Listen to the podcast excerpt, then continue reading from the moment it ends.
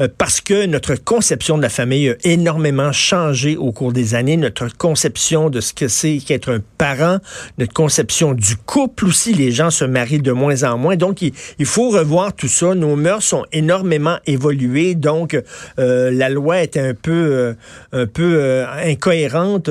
On, on prépare une réforme du droit de la famille, et là il y a des gens qui disent, ben oui, maintenant on peut avoir trois parents un peu euh, la, la, triparenté. Vous savez que le 16 août dernier, la Cour d'appel du Québec, justement, qui a rendu un jugement dans lequel elle refusait de se prononcer sur l'opportunité qu'un acte de naissance puisse reconnaître trois parents, parce qu'il y a eu un cas euh, récemment euh, de, trois parents qui voulaient être reconnus, trois personnes qui voulaient être reconnues sur les papiers comme étant parents d'un enfant.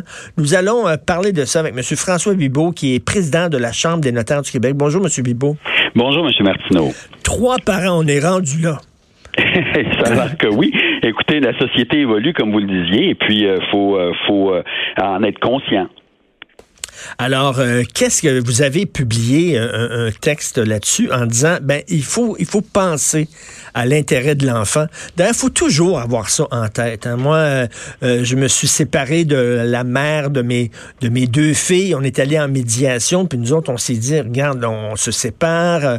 Euh, il faut toujours avoir l'intérêt de l'enfant en tête. Quand tu agis en fonction de l'intérêt de l'enfant, tu, tu, ne te trompes pas. Et c'est ce que pas te tromper, c'est ça, comme vous dites, effectivement. Puis la médiation, c'est pas un processus qui est facile. En fait, quand on s'y, quand on s'y engage, on a nécessairement euh, on fait un acte de foi, on fait confiance aussi aux médiateurs qui nous accompagnent dans, le processus. Moi, je suis médiateur familial depuis l'an 2000, alors je sais de quoi je vous parle par rapport à ça. Et je peux vous dire, quand on accompagne les gens dans un processus de médiation, on le fait toujours dans, dans le meilleur intérêt de l'enfant. Un, thème consacré. Hein? Monsieur Bibot, ce programme-là qui permet justement, qui paie des séances de médiation aux gens qui se séparent, je trouve ça fantastique. Effectivement. Et puis nous, euh, dans les recommandations qu'on a fait euh, dans le mémoire qu'on a déposé lors de la consultation publique de la ministre, on vient justement prôner le fait d'augmenter euh, ce nombre de séances-là parce que c'est quand même assez rare que les couples réussissent à tout circonscrire dans le cadre de ces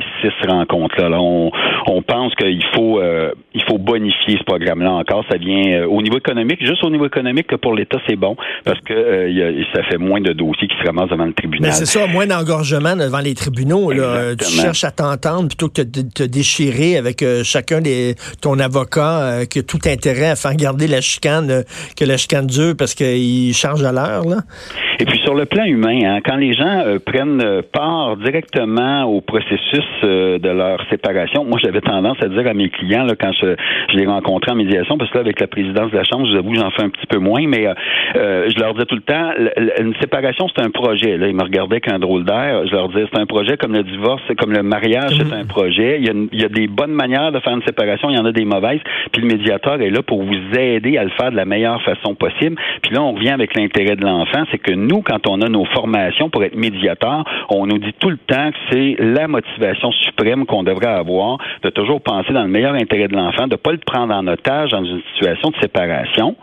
Et euh, on nous dit que la journée où un tribunal aura à se prononcer, que ce soit le tribunal de la jeunesse ou euh, le tribunal dans des situations de divorce, il va avoir ça en tête, le juge, le meilleur intérêt de l'enfant. Alors, mm. on y va vraiment en ayant cette motivation-là à cœur.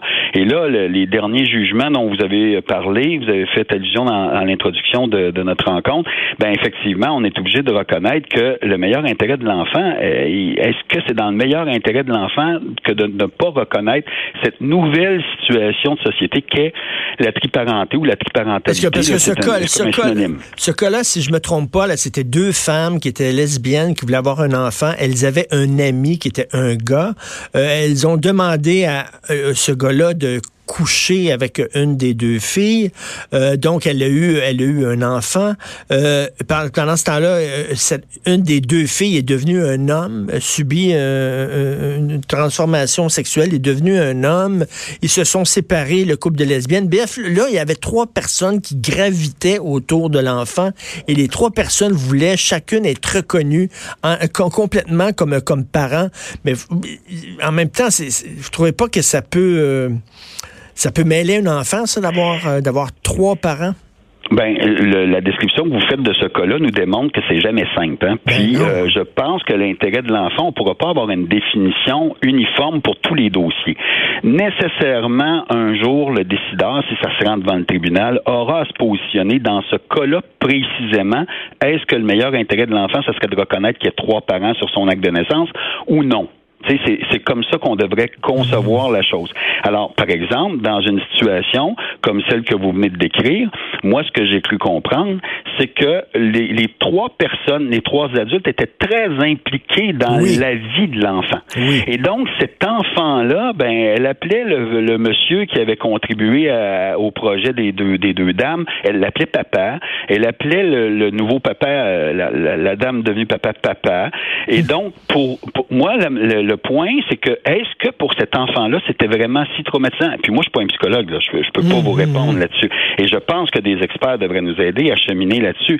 Et dans un autre dossier qui serait différent ou similaire, qui, euh, qui, qui, impliquerait d'autres personnes complètement différentes, peut-être que la réponse serait non. Dans ce cas-là, le meilleur intérêt de l'enfant, c'est qu'il y a deux parents seulement. Euh, donc, il y a vraiment une réflexion profonde à faire. À l'occasion de la réforme du droit de la famille, vous l'avez dit, la société est en train de changer. Puis le droit de la famille, là, vous savez, la dernière refonte, là, elle remonte à plus de 30 ans.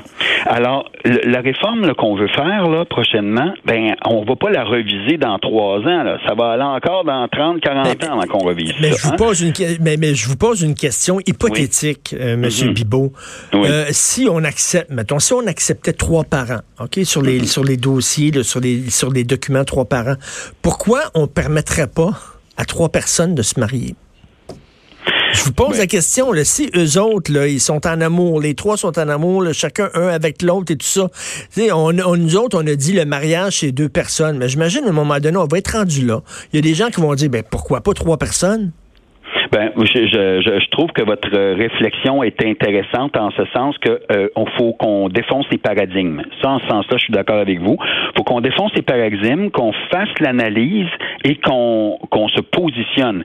Par exemple, de venir donner des droits que les conjoints de fait n'ont pas présentement. Vous l'avez dit euh, en entrée de jeu ou c'était dans votre entrevue précédente, euh, les gens se marient de moins en moins mmh. aujourd'hui.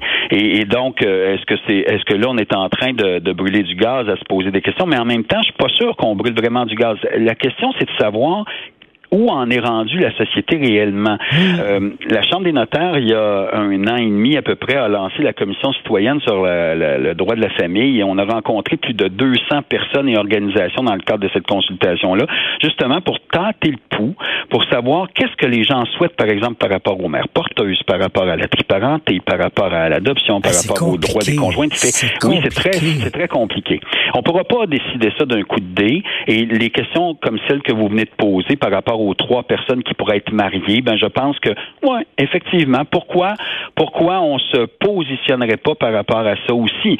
Euh, Je suis pas sûr que la réponse va être va plaire à tous, mais au moins on aura fait l'analyse avec des experts qui pourront nous avoir euh, donné des alignements sur ce qui est mieux aussi pour une, une on va le dire comme ça, une paix sociale durable, ben oui. dans le sens que le droit doit suivre les habitudes des citoyens. Il faut faut être ouvert, hein? Quand Exactement. on vit en 2019, là, faut vraiment être ouvert. Exactement. Vous savez, les notaires accompagnent des centaines de milliers de familles québécoises euh, à tous les ans, là, pas, pas, quotidiennement les centaines de milliers en même temps, là, ça, ça serait dur, mais dans les étapes importantes de leur vie. Alors, souvent, les notaires vont être confrontés avec des demandes de leurs clients, par exemple, de se faire demander d'intégrer dans une convention d'union telle ou telle euh, clause. Et le notaire va devoir bêtement dire à son client, je peux pas mettre ça parce que c'est illégal. Et le simple fait que je mette ça dans ton contrat, ça te laisserait penser que tu as le droit de le faire. Puis moi, en tant que juriste, officier public, je suis obligé de te dire que tu peux pas faire ça. C'est un peu, c'est un peu la même chose que les juges de la cour, les, les juges de la cour d'appel ont fait là. Hein? Ils ont Mais... dit, à l'heure actuelle, la loi ne permet pas qu'il y ait trois noms.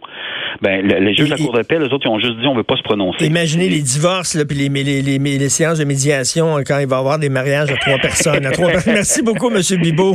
Ça me fait plaisir, monsieur. François Bibot, président de la Chambre des notaires du Québec.